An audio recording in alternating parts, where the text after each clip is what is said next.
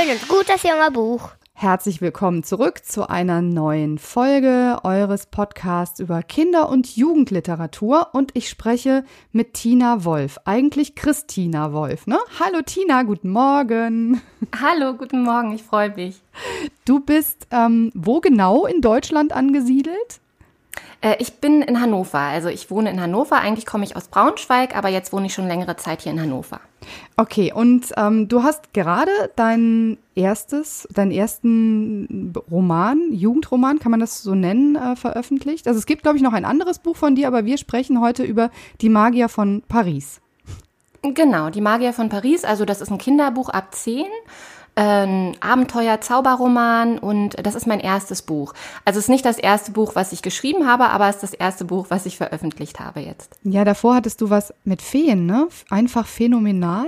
Ist das richtig? Habe ich das äh, richtig gelesen? Nee, genau, das, äh, das kommt später. Ah, also das ist, das ist das zweite Buch ähm, von mir, das jetzt rauskommt im Hummelburg Verlag. Und ähm, das sollte jetzt eigentlich schon im September rauskommen, aber wegen dieser ganzen Schwierigkeiten jetzt werden ja viele Bücher geschoben und genauso meins auch. Also das kommt dann jetzt erst im Frühjahr 2021 raus. Oh je, das ist alles für, für alle im Moment ein bisschen eine schwierige Situation, weil es so unwägbar ist, ne? Wie lange wie lange das alles dauert und wie lange es uns beschäftigt und solche Geschichten. Ja, genau. Und Aber für den Buchhandel ist es eben auch sehr schwierig, ne? Also total. Also es ist halt, man, die, die wissen ja auch gar nicht und trauen sich auch nicht, neue Sachen ins Sortiment mit aufzunehmen, logischerweise, weil sie gar nicht wissen, wann sie den Laden wieder aufmachen können. Ne? Das ist schon ein bisschen schwierig gerade. Aber ja. die Magier von Paris, und deswegen, da bin ich ja auch ähm, auf dich aufmerksam geworden über Instagram, die stehen ja schon in allen Buchläden und auch in den großen. Und auch bevor die zugemacht haben, hast du die schon in vielen Bücherregalen wiedergefunden von Buchhandlungen. Das muss doch ein tolles Gefühl sein, oder? Das war so schön und das hat so Spaß gemacht. Ich hatte mich halt vorher auch schon die ganze Zeit drauf gefreut, dann loszugehen und mein Buch dann in den Buchläden zu sehen. Und ähm, das konnte ich dann ja auch zum Glück noch machen. Also ich bin in Hannover durch alle Buchläden getigert und habe es tatsächlich auch überall gefunden. Ähm, und das hat mich natürlich total gefreut, ne? Und ja, äh, ich habe es dann auch immer noch natürlich richtig schön hingerückt, damit alle das dann auch ganz toll sehen. Aber das hat äh, war, war, war ein ganz großartiger Moment. Also ganz das, schön war das. Das glaube ich dir aufs Wort. Wenn das erste richtige Buch Baby dann plötzlich da im Regal auftaucht, das ist schon echt ein tolles Gefühl. Das kann ich mir sehr gut vorstellen. Ähm, dann erzähl doch mal ganz kurz, worum geht es denn in deinem Buch, Die Magier von Paris? Genau, also es geht um Claire und Raphael. Ähm, das sind meine beiden Hauptfiguren. Und ähm, es geht eigentlich darum, ähm, also es geht um die beiden um noch und noch um, um einen dritten Zauberer, der ähm, einen ganz gefährlichen Plan hat. Und Claire und Raphael kommen aus zwei verschiedenen Zauberfamilien die eigentlich verfeindet sind. Und ähm, ja, wegen dieses dritten Zauberers müssen die beiden sich jetzt so ein bisschen annähern. Und dann ist eben die Frage, schaffen sie es zusammenzuarbeiten und ähm, eine größere Katastrophe am Ende zu verhindern. Wie bist du denn auf den Spielort Paris gekommen? Hast du einen besonderen Bezug zu der Stadt? Ähm, ich war schon, also zu der Stadt, ich weiß gar nicht. Also ich war äh, ganz oft in Frankreich im Urlaub und ähm, auch öfter in Paris, aber irgendwie, ja, also ich war nach dem Abitur zum ersten Mal in Paris und die Stadt hatte für mich damals auch schon so was Zauberhaftes. Und weil mir diese Geschichte mit den Zauberern eingefallen ist, habe ich gedacht, das wäre so der perfekte Ort, um das zu verorten. Dann hast du ja auch tatsächlich eine ganze Zeit in Paris verbracht, wenn ich das richtig gelesen habe, ne? Ein Monat lang war ich da. Also das war so, dass ich ähm, mir für das Buch, um das Buch zu schreiben, ein halbes Jahr freigenommen habe. Und äh, da habe ich mir das dann so gegönnt. Also ich habe mir dann einen Monat allein in Paris gegönnt und da habe ich in einer ganz kleinen äh, Dachgeschosswohnung gewohnt und habe da auch einen Teil des Buches geschrieben. Und das war eine ganz, ganz schöne Zeit, hat viel Spaß gemacht. Hat dir das denn beim Schreiben des Buches ähm, viel Inspiration auch gegeben, am Ort des Geschehens zu sein? Auf jeden Fall. Also äh, das war das war richtig toll und ich habe jetzt dann natürlich auch zu den Orten, die ich da beschrieben habe, immer ähm, ganz perfekte Bilder im Kopf, weil ich eben da war und mir auch die Orte dann richtig ausgesucht habe. Also das Haus zum Beispiel, in dem Claire lebt ähm, ähm, und die Gartenmauer, die in der Geschichte eine ganz große Rolle spielt, ähm, die habe ich mir da oben halt gesucht. Also es gibt dieses Haus tatsächlich in Montmartre und äh, ich weiß natürlich eben deswegen auch ganz genau, wie es aussieht. Das ist toll. Ich würde vorschlagen, wir hören jetzt einfach mal ein paar Stellen ähm, aus deinem Buch. Du hast es für uns eingelesen, finde ich ganz toll. Und ähm, ich freue mich total darauf, ein paar Stellen aus Die Magier von Paris von dir, von Christina Wolf zu hören. Ich lese ein bisschen was vom Anfang des Buches vor. Und zwar kommt Claire da gerade aus dem Internat in Avignon nach Hause zu ein paar sehr seltsamen Mitbewohnern. Erstes Kapitel, in dem Claire einen magischen Brief erhält. Es ist 11.35 Uhr an einem sonnigen Vormittag. Claire de Lune biegt zu Fuß und mit klopfendem Herzen in die Pariser Rue Marron ein. Ihr maigrüner Rollkoffer rumpelt laut über das Kopfsteinpflaster. Deswegen schreckt Monsieur Bonnet hoch, der in seiner Schneiderei über der Nähmaschine eingenickt ist. Er wirft einen übellaunigen Blick auf seine Taschenuhr. Mit spitzer Nase lugt er aus dem Fenster. Als er das Mädchen mit dem roten Halstuch erblickt, pressen sich Monsieur Bonnets dünne Lippen aufeinander. Seine Augen treten nervös aus den Höhlen und er sieht aus wie der Dackel von Madame Rossetti bei Gewitter. Natürlich weiß Monsieur Bonnet nicht, wie er gerade aussieht. Er kann auch gar nicht darüber nachdenken, denn in seinem Kopf haben nur zwei kurze Worte Platz. Oh nein. Wegen einer Geschichte, in der ein Heftpflaster, ein gelber Luftballon und eine Stecknadel wichtige Rollen spielen, freut Monsieur Bonnet sich überhaupt nicht, Claire zu sehen. Aber eigentlich freut Monsieur Bonnet sich niemals über irgendetwas. Deswegen ist sein Verhalten auch alles andere als verwunderlich. Nachdem er den ersten Schrecken verdaut hat, kneift Monsieur Bonnet hinter seinen runden Brillengläsern die Augen zusammen. Er beobachtet, wie Claire auf der anderen Straßenseite vor dem Haus mit der Nummer 22 stehen bleibt. Ängstlich blickt sie an dem alten, mit Efeu berankten Backsteinhaus hinauf. Von ihrer Angst bemerkt Monsieur Bonnet nichts. Er sieht nur Claires wirre braune Locken, ihre rosa Strumpfhosen und ihre gurkengrünen Lieblingsschuhe. Ärgerlich schüttelt er den Kopf.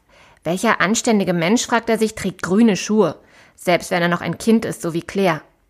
Monsieur Bonnet trägt immer schwarze Schuhe, dazu passende schwarze Socken und einen grauen Anzug. Und hätte er einen Sohn, so würde der auch schwarze Schuhe tragen, dazu passende schwarze Socken und einen grauen Anzug. Was treibt dieses sonderbare Mädchen denn schon hier? murmelt Monsieur Bonnet vor sich hin. Soweit er weiß, besucht Claire seit ihrem neunten Geburtstag vor drei Jahren ein Internat weit weg in der Stadt Avignon. Die Sommerferien beginnen erst in zweieinhalb Wochen. Deswegen sieht Monsieur Bonnet gar nicht ein, warum das Mädchen schon jetzt in der Rue Marron auftauchen muss. Den Grund für Claires verfrühte Abreise aus dem Internat wird er allerdings niemals erfahren. Und würde ihm jemand die Geschichte erzählen, würde er sie ohnehin nicht glauben. Dazu ist sie viel zu sonderbar und rätselhaft. Und Monsieur Bonnet hat weder für Sonderbares noch für Rätselhaftes etwas übrig. Gerade drückt Claire auf den Klingelknopf der Hausnummer 22. Sie wartet eine Weile, doch nichts regt sich. Dann kramt sie einen großen schwarzen Schlüssel aus ihrer Manteltasche hervor und steckt ihn ins Schloss. Kaum hat sie die Tür einen Spalt weit aufgedrückt, plärt ihr auch schon eine schrille Stimme entgegen. Wieso hat das denn so lange gedauert? Claire fährt zusammen. Eilig schlüpft sie mit ihrem Koffer ins Haus. Sag mal, spinnst du, Gabriel? Die Tür war offen. Es hätte dich jemand hören können. Suchend blickt Claire sich in der Diele nach dem Übeltäter um. Sie entdeckt ihn schließlich auf dem goldenen Kronleuchter unter der Decke. Zum Glück ist das Licht ausgeschaltet, sonst hätte sie ihn bestimmt übersehen. Geister sind bei Tageslicht schließlich fast unsichtbar. Aber in dem beinahe fensterlosen Flur kann Claire die bläulich schimmernde Gestalt gut erkennen. Für einen Geist ist Gabriel nicht besonders groß. Wenn er die Arme und Beine ganz ausstreckt, ist er höchstens so lang wie das Nudelholz von Madame Bordelon aus der Bäckerei. Er hat viele blaue Sommersprossen, ein abstehendes Ohr und eine Stupsnase, die im Augenblick wütend zittert. Gabriel ist nämlich böse auf Claire. Die letzten Tage haben ihm keinen besonderen Spaß gemacht. Er hatte nur Gesellschaft von einem dicken Zauberbuch und von Claires Tante Odette. Das Buch war so schlecht gelaunt wie nach sieben Tagen Regenwetter, weil niemand aus ihm gezaubert hat. Nur Unsinn hat es deshalb angestellt. Und Claires Tante Odette, nun, die kommt selten aus ihrem Zimmer heraus. Monsieur Bonnet wundert sich ja, ähm, warum Claire schon jetzt in der Rue Marron auftaucht. Und der Grund dafür war ein Brief, den sie vor ein paar Tagen erhalten hat. Und die Stelle, die will ich auch noch vorlesen. Noch am letzten Freitag aß Claire wie gewöhnlich in der großen Halle von Madame Roux Schule zu Mittag. Es gab Flammkuchen, den mag sie besonders gern. Als die Halle sich langsam leerte, weil die Mädchen in ihre Aufenthaltsräume strömten, sah Claire aus den Augenwinkeln etwas aufblitzen. Es war ein Briefumschlag, ein Briefumschlag mit drei spitzen Ecken. Er schwebte direkt über dem Buffettisch für den Salat und schimmerte eiswasserblau. Mit schnellen Schritten durchquerte Claire den Raum. Sie pflückte den Brief aus der Luft, bevor ihn noch jemand anders entdecken konnte. In Madame Roux Internat ist es nämlich ganz und gar nicht üblich, dass Briefe in der Luft herumschweben. Im Gegensatz zur Rue Marron Nummer 22, in der Claire zu Hause ist, geht es bei Madame Roux mit rechten Dingen zu. Auf der Vorderseite trug der Brief ein Siegel aus blauem Wachs, zwei Sterne, eingerahmt von einem Halbmond, das Wappen der Familie de Lune. Der Halbmond steht für den Mondstein der Familie, der große Stern für den Zauberlehrer, der kleine bildet seinen Lehrling ab. Nervös riss Claire den Umschlag auf und zog den Brief heraus. Liebe Claire stand dort. Liebe Claire, du musst so schnell wie möglich deinen Koffer packen und nach Hause kommen. Ab jetzt können wir uns nur noch an der Gartenmauer treffen. Du weißt schon warum. Ich habe an Madame Roux bereits einen Brief geschrieben. Er müsste morgen eintreffen. Kümmere dich gut um Tante Odette, um Gabriel und vor allen Dingen um das Zauberbuch. In der letzten Zeit steckt es mit seiner schlechten Laune sogar die Tapeten an. Die in meinem Schlafzimmer haben sich schon ganz dunkel verfärbt. Gute Reise und pass auf dich auf. Es umarmt dich fest, dein Vater Aristide. Es gibt also ein Geheimnis ähm, in der Gartenmauer der Familie de Lune. Das wird sich bald auflösen, aber die Stelle lese ich jetzt nicht vor, sondern eine Stelle, an der Claire einen Einbruch verübt, und zwar in das Haus eines anderen Zauberers. Sie will nämlich sein Zauberbuch stehlen, aber natürlich nicht, weil sie eine gemeine Diebin ist, sondern weil sie Angst hat, dass dieser Zauberer sonst ihr Zauberbuch stiehlt, und das wäre wirklich eine Katastrophe. Sechstes Kapitel, in dem Claire Sterne sieht, obwohl es noch gar nicht dunkel ist. Um halb fünf am Abend holt Claire ihren großen Rucksack aus dem Kleiderschrank hervor. Der mit den roten und grünen Flicken. Damit stiefelt sie in Aristides Zauberkammer. Weil sie Raphael nicht über den Weg traut, hat sie beschlossen, das Zauberbuch lieber mitzunehmen. Aber wie zu erwarten war, lässt sich das Buch nicht einfach so in den dunklen Rucksack stopfen. Es sträubt und wehrt sich mit allen Mitteln. Erst zwickt es Claire zweimal in den Daumen und einmal in die Nase und dann zaubert ihr das Ding doch tatsächlich Juckpulver in die Unterhose. Wie ein verrückt gewordener Osterhase hüpft Claire durch das Zimmer. Als sie das Buch dann endlich verstaut hat, ist sie vor Anstrengung völlig erledigt und obendrein durchgeschwitzt. Sie muss noch einmal duschen, vor allem wegen des Juckpulvers. Frisch gewaschen macht sie sich vor dem großen Spiegel im Flur zurecht.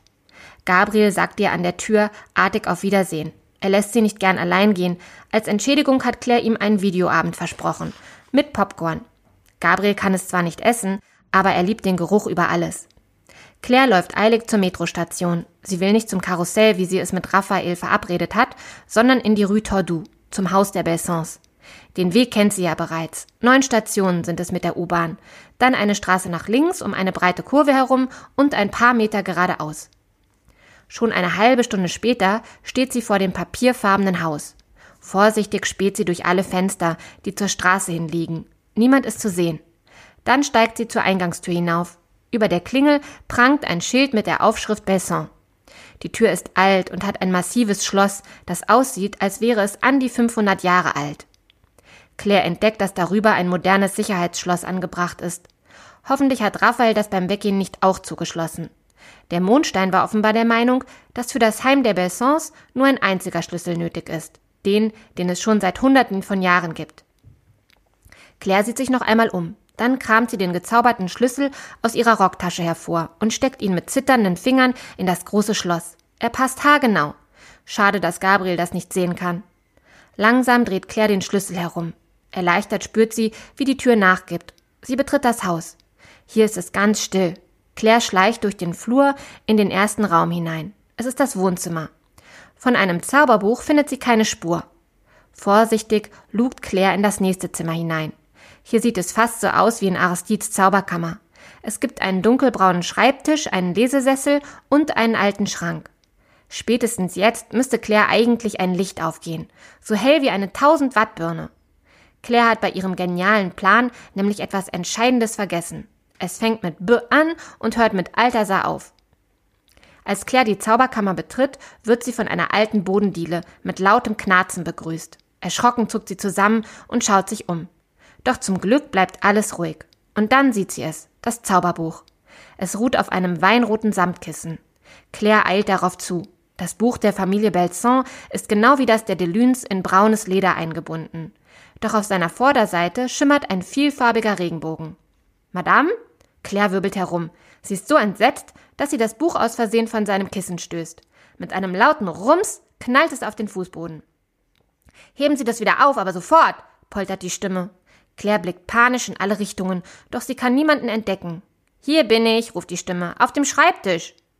Erst als Claire zweimal hinsieht, entdeckt sie eine kleine Büste, die auf dem Sockel neben dem Tintenfass thront. Sie besteht aus weißem Marmor und der Stein hat das Gesicht und die Schultern eines alten, runzligen Mannes mit einer breiten Kartoffelnase. Gerade rollt er ungeduldig mit den Augen. Was ist denn jetzt? quakt die Büste. Heben Sie das Buch heute nochmal auf? Hastig springt Claire vor. Sie greift das Buch und ist kurz versucht, es tatsächlich auf das Kissen zurückzulegen, doch dann überlegt sie es sich anders. Sie streckt ihren linken Zeigefinger aus und malt damit einen unsichtbaren Drudenfuß auf den Deckel, einen Stern mit fünf Spitzen, genau wie Aristides ihr gesagt hat. Als wäre ein Windstoß durch das Buch gefahren, flattern seine Seiten plötzlich auf. Ein regenbogenfarbener Schimmer entweicht und kurz darauf klappt das Buch wieder zu. Der kleine Mann aus Stein beginnt aufzuheulen wie eine Polizeisirene. Hilfe, brüllt er, Einbruch, Diebe! Claire presst das Buch fest an ihre Brust und rennt damit in den Flur. Sie hält auf die Eingangstür zu und will nach dem Knauf greifen, doch genau in diesem Moment schwingt die Tür nach innen auf. Das Türblatt knallt mit voller Wucht gegen ihre Nase. Tausend bunte Sterne blitzen vor Claires Augen auf, und dann versinkt alles in Dunkelheit. Das war jetzt also, das waren ein paar Stellen von ähm, Die Magier von Paris. Tina, das äh, klingt super spannend. Du hast es natürlich auch einen super Cliffhanger hingekriegt. Schluss. Ähm, das äh, ist tatsächlich äh, auch eine Sache, finde ich so. Da muss man sich überlegen, kann man das dann abends lesen zum Einschlafen, wenn man jetzt irgendwie so zehn oder elf oder zwölf ist, oder ist es dann viel zu spannend, dass man nicht mehr gut schlafen kann? Ähm, ich glaube schon, dass man das machen kann. Also das Gute ist, ähm, in den Kapiteln selber sind auch öfter noch so kleine Unterteilungen. Und dann kann man zum Beispiel, wenn am Ende des Kapitels dann so ein Cliffhanger ist, kann man ja noch ein bisschen weiterlesen, äh, so dass man dann gut schlafen kann, ähm, weil dann vielleicht eine Sache schon geklärt ist oder so. Die äh, Claire in deiner Geschichte, hat die ein reales Vorbild? Also wärst du selber gerne so ein bisschen, ich sag mal, zauberhaft, bunt und Pipi Langstrumpf mäßig? Auf jeden Fall, ja, das wäre schon super. Also ähm, ich glaube, ich, ich weiß nicht, wie das so bei anderen Autoren ist, aber äh, so meine Hauptfiguren, die tragen schon immer äh, Charaktereigenschaften von mir. Und ähm, Claire, also die ist natürlich jetzt nicht genauso wie ich, aber so in vielen Situationen würde ich, glaube ich, auch so handeln wie sie. Und selbst zaubern zu können, fände ich natürlich großartig. Ja, das stimmt. Das ist ähm, eine feine Sache, wenn man das eine oder andere hin- oder wegzaubern könnte. Also ich würde jetzt gerade so ein kleines Virus irgendwie mal kurz aus der Welt wegzaubern. Das wäre, ja, das wäre fantastisch. Das wäre mhm. eine tolle Idee, ne? Ähm, ja, und dein neues Buch, darfst du uns da schon so ein bisschen was verraten, in welche Richtung das geht? Ähm, also das ist auf jeden Fall, es geht auch um Zauberei, aber eben äh, wieder ein, eine andere Art als jetzt in Die Magier von Paris. Und ich glaube, so ganz viel darf ich noch nicht verraten, weil es jetzt ja auch wirklich noch länger dauert, bis es rauskommt. Es ist auf jeden Fall ein Buch ab elf und ähm, es ist ein, eine wirklich andere Geschichte. Also ja, das ist immer schwierig, ne? Ja, ich überlege gerade. Also es, es ist ein bisschen, es ist ein bisschen weniger äh, zauberhaft, magisch spannend und ein bisschen lustiger vielleicht noch als die Magier. Und wenn es phänomenal heißt äh, am Schluss deine, des Titels, dann geht es natürlich um Feen. Das ist ja ein kleines bisschen in eine andere zauberhafte Richtung. Toll, Ganz ich genau, bin total ja. gespannt. Hummelburg Verlag, wie bist du auf den gekommen? Hast du dich einfach beworben oder ähm, wie, wie ist das, wie hat das funktioniert mit dir und deinem Hummelburg Verlag? Ja, ich habe zuerst mein Buch ähm, bei ganz vielen Agenturen eingeschickt und ähm, dann hat äh, Barbara Küper, die Agentur, die äh, hat mich dann aufgenommen, äh, worüber ich mich total gefreut habe, weil das wirklich ähm, schwierig ist, äh, finde ich, da Fuß zu fassen. Und dann ähm, haben die für mich den Hummelburg Verlag gefunden. Und da bin ich richtig glücklich, weil das, glaube ich, für mich äh, der perfekte Verlag ist. Und ich habe eine ganz tolle Lektorin, Marlene Wegner, mit der ich super zusammengearbeitet habe, was das Buch angeht. Und ich finde das auch toll, dass die eben überhaupt den Mut hatten, äh, also eine Debütautorin aufzunehmen, äh, die ja eben noch nichts veröffentlicht hatte. So. Und ähm, ja, ich bin, ich bin ganz zufrieden mit denen. Und jetzt wirst du irgendwann Fulltime Kinderbuchautorin? Das ist der Plan, ja. Das, das ist schön, der Plan. Also, mh, also ich habe tatsächlich, ähm, ich mache jetzt gerade, ich bin ja eigentlich äh, Grundschullehrerin. Mhm. Und äh, ich mache jetzt tatsächlich auch gerade eine kleine Pause und ähm, schreibe jetzt erstmal nur, weil ich auch gemerkt habe, dass es ganz schwierig ist, Lehrer zu sein und nebenbei dann eben auch noch Fulltime zu schreiben. Das ähm, hat nicht so richtig funktioniert. Deswegen habe ich gedacht, ich versuche es jetzt einfach mal und äh, mal schauen, was passiert. Ich drücke dir ganz feste die Daumen. Und wenn du Lust hast, wir äh, machen ja die Literaturo Ende des Jahres in Köln. Also das ist zumindest jetzt im Moment geplant, dass wir da Offline-Veranstaltungen haben im wirklich wahren Leben auf der Bühne mit Lesungen und ähm, Workshops und so Kreativimpulse für Kinder und Jugendliche von Kinder- und Jugendbuchautoren, Illustratoren etc. gemacht. Falls das nicht offline stattfinden kann, wird auf jeden Fall eine ganze Menge online stattfinden. Und wenn du Lust hast mitzumachen, bist du herzlich eingeladen. Ich würde mich total freuen. Ich glaube, das würde super passen. Kannst du dir gerne jederzeit überlegen. Ja, toll, das wäre super. Ich, ich hoffe, Sehr dass schön. es stattfindet. Auf jeden ja, Fall. Ja, ich hoffe es auch, dass es stattfindet. Aber wie gesagt, es wird auf jeden Fall in irgendeiner Weise ähm, tolle Sachen geben, auch in diesem Zeitraum ganz äh, konzentriert. Und wir hoffen natürlich darauf, dass wir es auf den Bühnen auch dann ähm, vor Publikum machen können. Und ansonsten gibt es eben ganz viele tolle Online-Angebote. Mittlerweile sind wir ja alle Online-Profis geworden, ne? Genau, ja, genau. Okay, liebe Tina, ich wünsche dir einen tollen Tag. Danke, dass du dir die Zeit genommen hast. Und ähm, ja, wir bleiben in Kontakt, würde ich vorschlagen. Ja? Ja, auf jeden Fall. Und äh, ja, danke, dass ich mitmachen durfte. Hat viel Spaß gemacht. Dankeschön. Das war die Kinderbuchautorin Christina Wolf die bei uns hier in Schön und Gut das junge Buch ihr Debüt vorgestellt hat, Die Magier von Paris, ist erschienen im Hummelburg Verlag, kostet als gebundenes Buch 16,99 Euro. Und wir können euch das äh, guten Gewissens nur ans Herz legen. Das ist ein wirklich sehr schönes Buch und das sehr viel Spaß macht, wenn man es liest.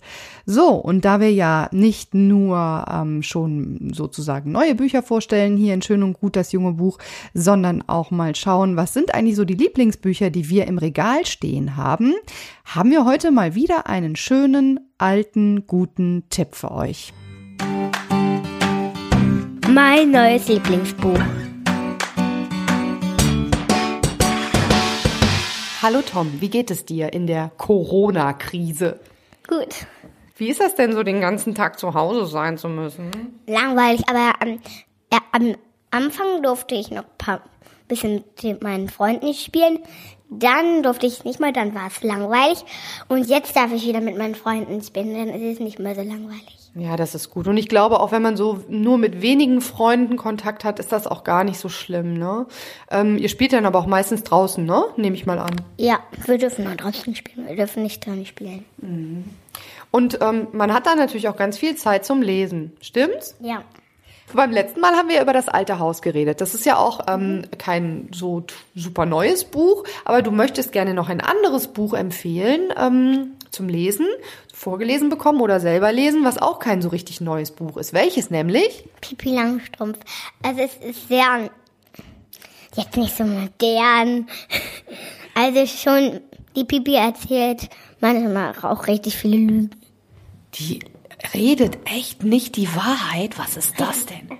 Ja, weil die, ähm, die hat, hatte früher nur Eltern und dann ist der Vater ähm, König auf einer anderen Insel namens Takatuka-Land und die ähm, Mutter ist gestorben. Oh, das ist aber schlimm. Dann ist sie ja quasi auf jeden Fall halbweise, ne? Und der Papa ist weit weg. Und wo lebt die Pipi Langstrumpf? Die Villa Kunterbund. Genau, die Villa Kunterbund. Und die hat noch zwei tolle Haustiere. Ja, ähm, ein Affen und ein Pferd. Genau, Herr Nilsson und der kleine Onkel, ne? Mhm. Und ich glaube, der kleine Onkel kriegt immer Punkte von Pippi Langstrumpf aufgemalt. Meine ich zumindest, mich dran erinnern zu können. Was gefällt dir denn an Pippi Langstrumpf besonders gut? Dass Pippi Langstrumpf so stark ist. Dass die so stark ist, ja, das finde ich, fand ich auch immer ganz toll. Und ähm, Pippi Langstrumpf hat ja auch zwei ganz gute Freunde, ne? Ja, Tommy und Annika. Tommy und Annika, genau, und die sind so lieb. Ja, und die sind echt erzogen und Pippi Langstrumpf ist nicht entzogen. Genau, Pippi Langstrumpf macht, was sie will. Und die macht den ganzen Tag äh, äh auch ganz schön lustige Sachen, ne? Mhm. Was findest du denn am besten von den Sachen, die die so macht? Zum Beispiel, die sind auf einen Baum geklettert, haben die da Kaffee trinken gemacht und hat die Brötchen auf den Baum geworfen, Tassen, Tassen und dann kam die noch mit der Kaffeekanne hoch. Weißt du, was ich ganz toll auch ist sie in der, und dann der Baum war hohl, ganz oben, dann ist sie in den hohlen Baum reingeklettert und dann war wie sie wieder unten. Ja, das stimmt. Und weißt du, was äh, in dem Baum ist? Vielleicht hab, seid ihr noch nicht bei der Stelle von dem Buch, aber das ist der Limonadenbaum. Da ist nämlich Limonade drin versteckt. Bist du schon an der Stelle angekommen? Ähm, ich, wir lesen gerade das Buch nicht mehr, das habe ich schon gelesen. Das hast du schon gelesen. Das, Äh, ich, das hat, hat Mama mich schon vorgelesen. aber es gibt auch Räuber in dem Buch, ne? Ja, die wollten ihr ganzes Geld klauen. Also das ganze Gold. Weil das muss man ja auch noch erzählen. Pipi Langstrumpf ist wahnsinnig reich. Die kann sich alles kaufen, was sie will. Ja, mit einem Goldstück. Genau, und dann kauft sie Süßigkeiten für alle und so, ne? Und die geht nicht wohin? In die?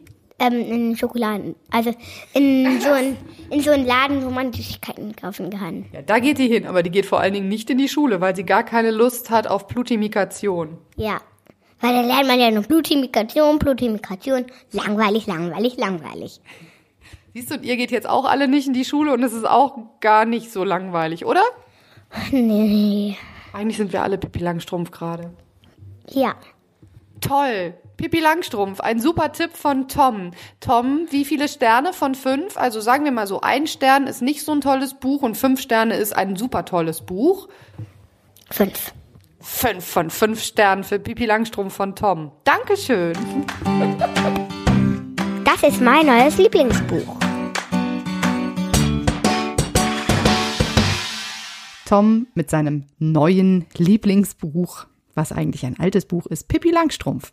Und ähm, als sozusagen kleines Extra für Ostern, denn es ist ja das Osterwochenende, wo ihr diesen Podcast hier heute hört, habe ich noch eine kleine Überraschung für euch hier am Schluss in Schön und Gut das junge Buch. Vielleicht habt ihr ja Lust, das heute Abend zum Einschlafen zu hören, denn das ist mein absolutes Lieblingseinschlafbuch oder meine Lieblingseinschlafgeschichte. Das ist die Geschichte vom kleinen Hävelmann.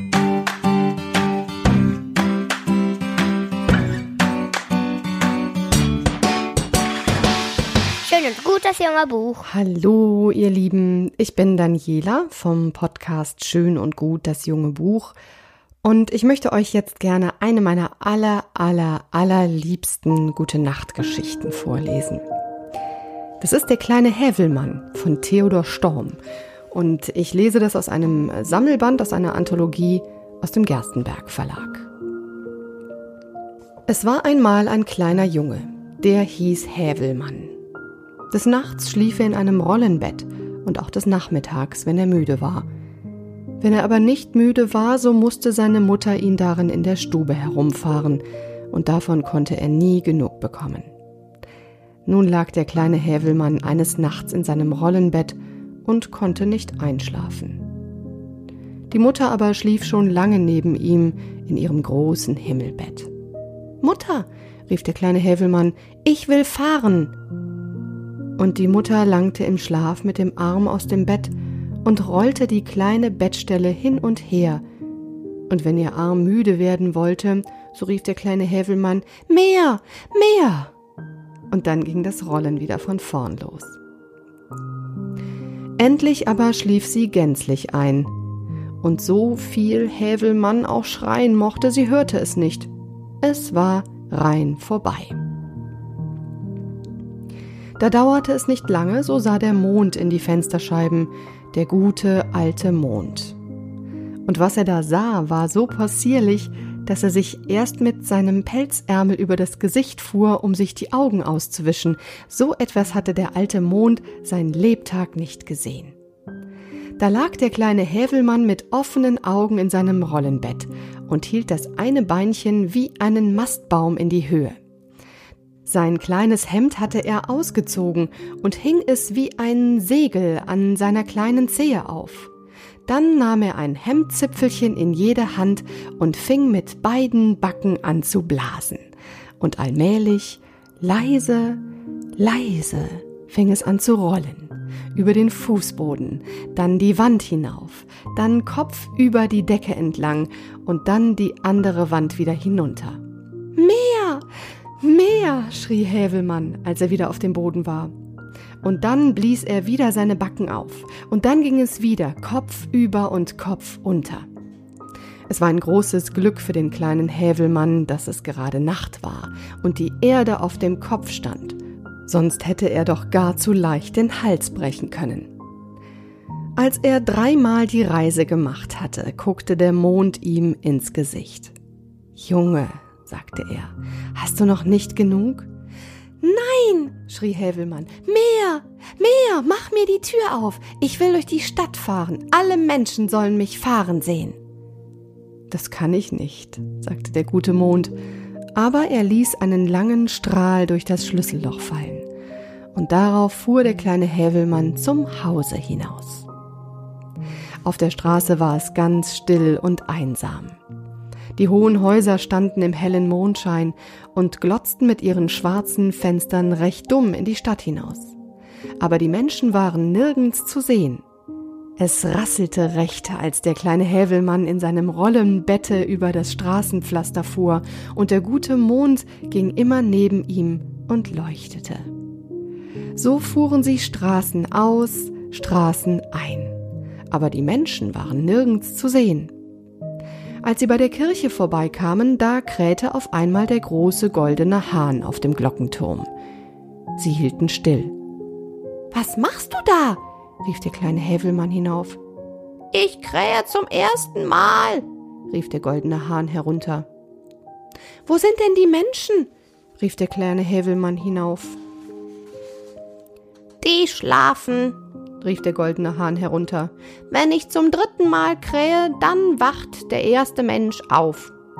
Das dauert mir zu lange, sagte Häfelmann. Ich will in den Wald fahren, alle Tiere sollen mich fahren sehen. Junge, sagte der gute alte Mond, hast du noch nicht genug? Nein, schrie Hävelmann, mehr, mehr. Leuchte, alter Mond, leuchte. Und damit blies er die Backen auf und der gute alte Mond leuchtete, und so fuhren sie zum Stadttor hinaus und übers Feld und in den dunklen Wald hinein. Der gute Mond hatte große Mühe, zwischen den vielen Bäumen durchzukommen. Mitunter war er ein ganzes Stück zurück, aber er holte den kleinen Hävelmann doch wieder ein. Im Walde war es still und einsam. Die Tiere waren nicht zu sehen, weder die Hirsche noch die Hasen, auch nicht die kleinen Mäuse. So fuhren sie immer weiter, durch Tannen und Buchenwälder, bergauf und bergab. Der gute Mond ging nebenher und leuchtete in alle Büsche. Aber die Tiere waren nicht zu sehen, nur eine kleine Katze saß oben in einem Eichbaum und funkelte mit den Augen. Da hielten sie still. Das ist der kleine Hinze, sagte der Hävelmann. Ich kenne ihn wohl, er will die Sterne nachmachen und als sie weiterfuhren, sprang die kleine Katze mit von Baum zu Baum. Was machst du da? rief der kleine Hävelmann hinauf. Ich illuminiere, rief die kleine Katze herunter. Wo sind denn die anderen Tiere? rief der kleine Hävelmann hinauf. Die schlafen, rief die kleine Katze herunter und sprang wieder einen Baum weiter. Horch nur, wie sie schnarchen. Junge, sagte der gute alte Mond, hast du noch nicht genug? Nein, schrie Hävelmann, mehr, mehr, leuchte, alter Mond, leuchte. Und dann blies er die Backen auf, und der gute alte Mond leuchtete. Und so fuhren sie zum Wald hinaus, und dann über die Heide bis ans Ende der Welt, und dann gerade in den Himmel hinein. Hier war es lustig. Alle Sterne waren wach und hatten die Augen auf und funkelten, dass der ganze Himmel blitzte. Platz da! schrie Hävelmann und fuhr in den hellen Haufen hinein, dass die Sterne links und rechts vor Angst vom Himmel fielen. Junge, sagte der gute alte Mond, hast du noch nicht genug? Nein, schrie der kleine Hävelmann, mehr, mehr! Und hast du nicht gesehen, fuhr er dem guten alten Mond quer über die Nase, dass er ganz dunkelbraun im Gesicht wurde. Pfui, sagte der Mond und nieste dreimal. Alles mit Maßen und damit putzte er seine Laterne aus und alle Sterne machten die Augen zu. Da wurde es im Himmel auf einmal so dunkel, dass man es ordentlich mit Händen greifen konnte. Leuchte, alter Mond, leuchte! schrie Hävelmann. Aber der Mond war nirgends zu sehen und auch die Sterne nicht. Sie waren alle schon zu Bett gegangen. Da fürchtete sich der kleine Hävelmann sehr, weil er so allein im Himmel war. Er nahm sein Hemdzipfelchen in die Hände und blies die Backen auf. Aber er wusste weder aus noch ein, er fuhr kreuz und quer, hin und her, und niemand sah ihn fahren, weder die Menschen noch die Tiere, noch auch die lieben Sterne. Da guckte endlich unten, ganz unten am Himmelsrande, ein rotes, rundes Gesicht zu ihm herauf, und der kleine Hävelmann meinte, der Mond sei wieder aufgegangen. Leuchte, alter Mond, leuchte, rief er, und dann blies er wieder die Backen auf und fuhr quer durch den ganzen Himmel und gerade darauf los. Es war aber die Sonne, die gerade aus dem Meer heraufkam. Junge, rief sie und sah ihm mit ihren glühenden Augen ins Gesicht. Was machst du hier in meinem Himmel? Und eins, zwei, drei nahm sie den kleinen Hävelmann und warf ihn mitten in das große Wasser. Da konnte er schwimmen lernen.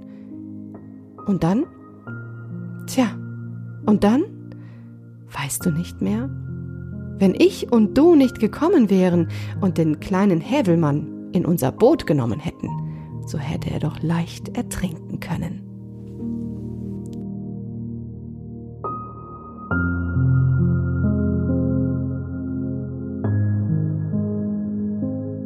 Das war die Geschichte vom kleinen Hävelmann von Theodor Storm. Und wenn ihr noch mehr schöne Geschichten rund um Kinder- und Jugendbücher hören möchtet, dann schaltet ein, samstags vormittags, schön und gut, das junge Buch, euer Podcast.